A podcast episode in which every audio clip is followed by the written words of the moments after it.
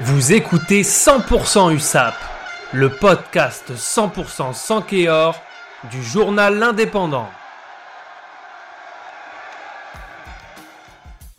Samedi 28 janvier, pour le compte de la 16e journée de Top 14, l'USAP recevra le Stade français à Aimé Giral. Alors, il y a plein de choses à dire sur ce match. À l'aller, par exemple, lors de la sixième journée, les Catalans se sont lourdement inclinés 52 à 3. Mais au-delà de ça, USAP Stade français, c'est une grande rivalité. Et je suis avec Pierre Matisse, le rédacteur en chef de l'Indépendant. Bonjour Pierre. Bonjour. Tu connais bien cet antagonisme entre les deux équipes. Certains n'étaient même pas encore nés, car c'est une rivalité qui a plus de 25 ans, c'est ça? Oui, euh, il faudrait remonter même à la fin de l'année 1996, une compétition totalement oubliée qu'on appelait le Trophée du Manoir, qui remplaçait le Challenge, qui, n'a pas été beaucoup plus loin, et euh, un match entre le Stade français CASG, qui à l'époque euh, venait de nulle part, était en deuxième division, venait juste d'être pris par Max Guazzini, qui débarque à Aimé Giral devant une équipe de l'USAP de l'époque qui était forte, et qui gagne ce match à la surprise générale, match qui se termine par des incidents et notamment par un coup de poing de Marc Lièvremont sur euh, Serge Chimon, qui euh, est un petit peu, on va dire, l'acte inaugural de cette rivalité. Le même Marc Lièvremont qui, euh, à la fin de la saison, est recruté par le Stade français. Et ça, c'est un, événement très fort qui marque tout le rugby français parce que de manière totalement délibérée, le président du Stade français, Max Guazzini, avait décidé de recruter un joueur d'un club, on va dire, traditionnel, du terroir, un joueur avec des valeurs, parce que ça lui permettait de marquer comme ça le retour pour le, pour le coup du Stade français dans l'élite du rugby français, donc euh, retour dans la saison 97-98 et, retour victorieux, puisque le Stade français a remporté le championnat de France cette année-là, et devant qui et eh ben, Devant l'USAP, qui en finale a été lourdement battu, 34-7, alors que pendant le cours de la saison, les deux clubs s'étaient rencontrés, deux matchs intéressants, et là encore, euh, qui construisent cette histoire, euh, un match à Aimé Giral remporté par les Catalans, et avec de nouveau des incidents, Serge Simon une fois de plus blessé, et, une très grande colère des joueurs du Stade français dans les minuscules vestiaires d'Aimé Giral de l'époque, et puis après, euh, match retour, un match nul, 34 partout, exceptionnel au Stade Jean-Bouin, qui, à l'époque, il faut le savoir, euh, le, rugby français est en train de découvrir le professionnalisme, le, rugby de haut niveau. Et ce match est considéré euh, comme une référence euh, par, par les observateurs, notamment par Pierre Villepreux, l'entraîneur de l'équipe de France de l'époque, qui était présent dans le stade. Donc on voit bien que dès le début, il s'est construit cette rivalité très forte dont on peut dire, et cette période, on va dire, un peu, un peu préhistorique, on va la terminer en 2000. En 2000, il y a un quart de finale entre le l'USAP et le Stade français. Ça se joue à Colomiers dans un stade minuscule où le public des Catalans euh, est à euh, un mètre des joueurs du Stade français. Euh, match marqué par des incidents, on va dire, parce que les, supporters catalans avaient un petit peu envahi la ville de Colomiers qui n'était pas trop faite pour ça. Il y avait eu pas mal de polémiques encore et puis les Catalans, ils avaient perdu 25-15.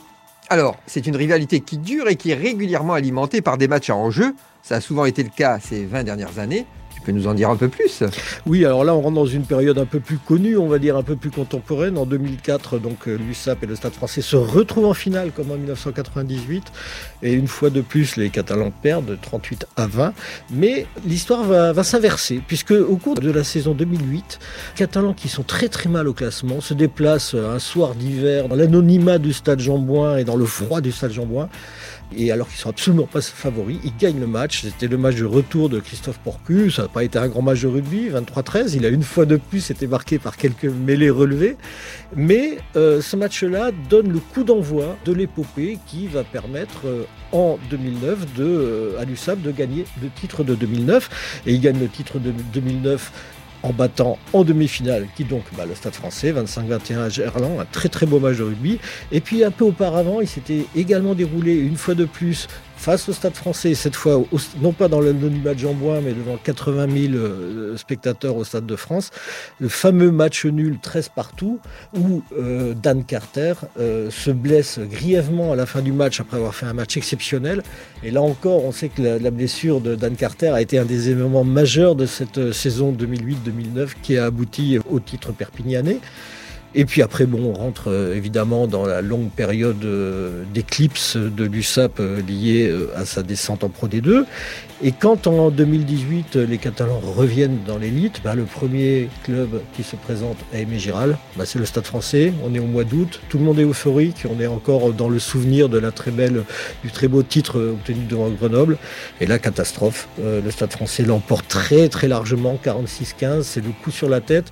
Et on peut penser quand même que ce match euh, inaugural euh, bien raté et pour beaucoup euh, pour la saison infernale vécue par les Catalans, deux, victoires en tout et pour tout, enfin une catastrophe absolue.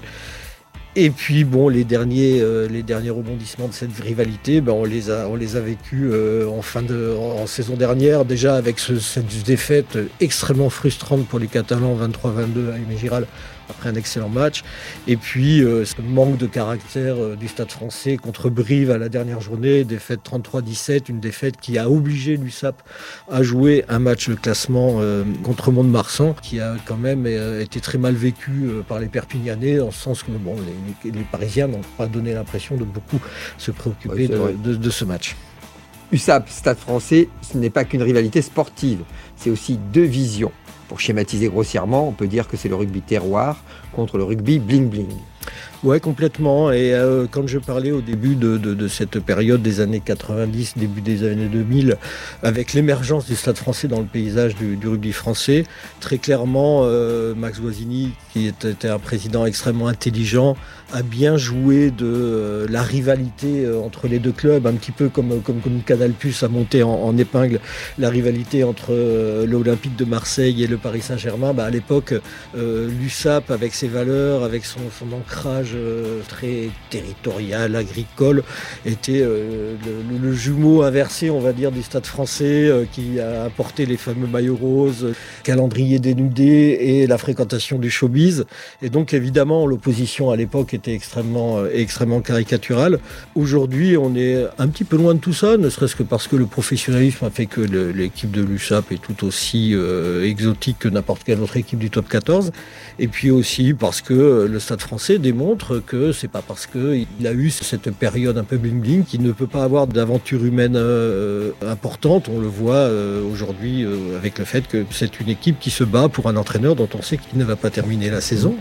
Et puis si on veut faire un petit peu un clin d'œil, peut-être on peut remonter à très très longtemps, au tout début de l'équipe de l'USAP avant la guerre de 14 ressemblait un petit peu au stade français des époques héroïques, c'est-à-dire que c'était d'abord, euh, n'était pas joué par le peuple, hein. c'était joué vraiment par euh, soit des étudiants de la bonne bourgeoisie, soit des officiers, des militaires, euh, des gens comme ça.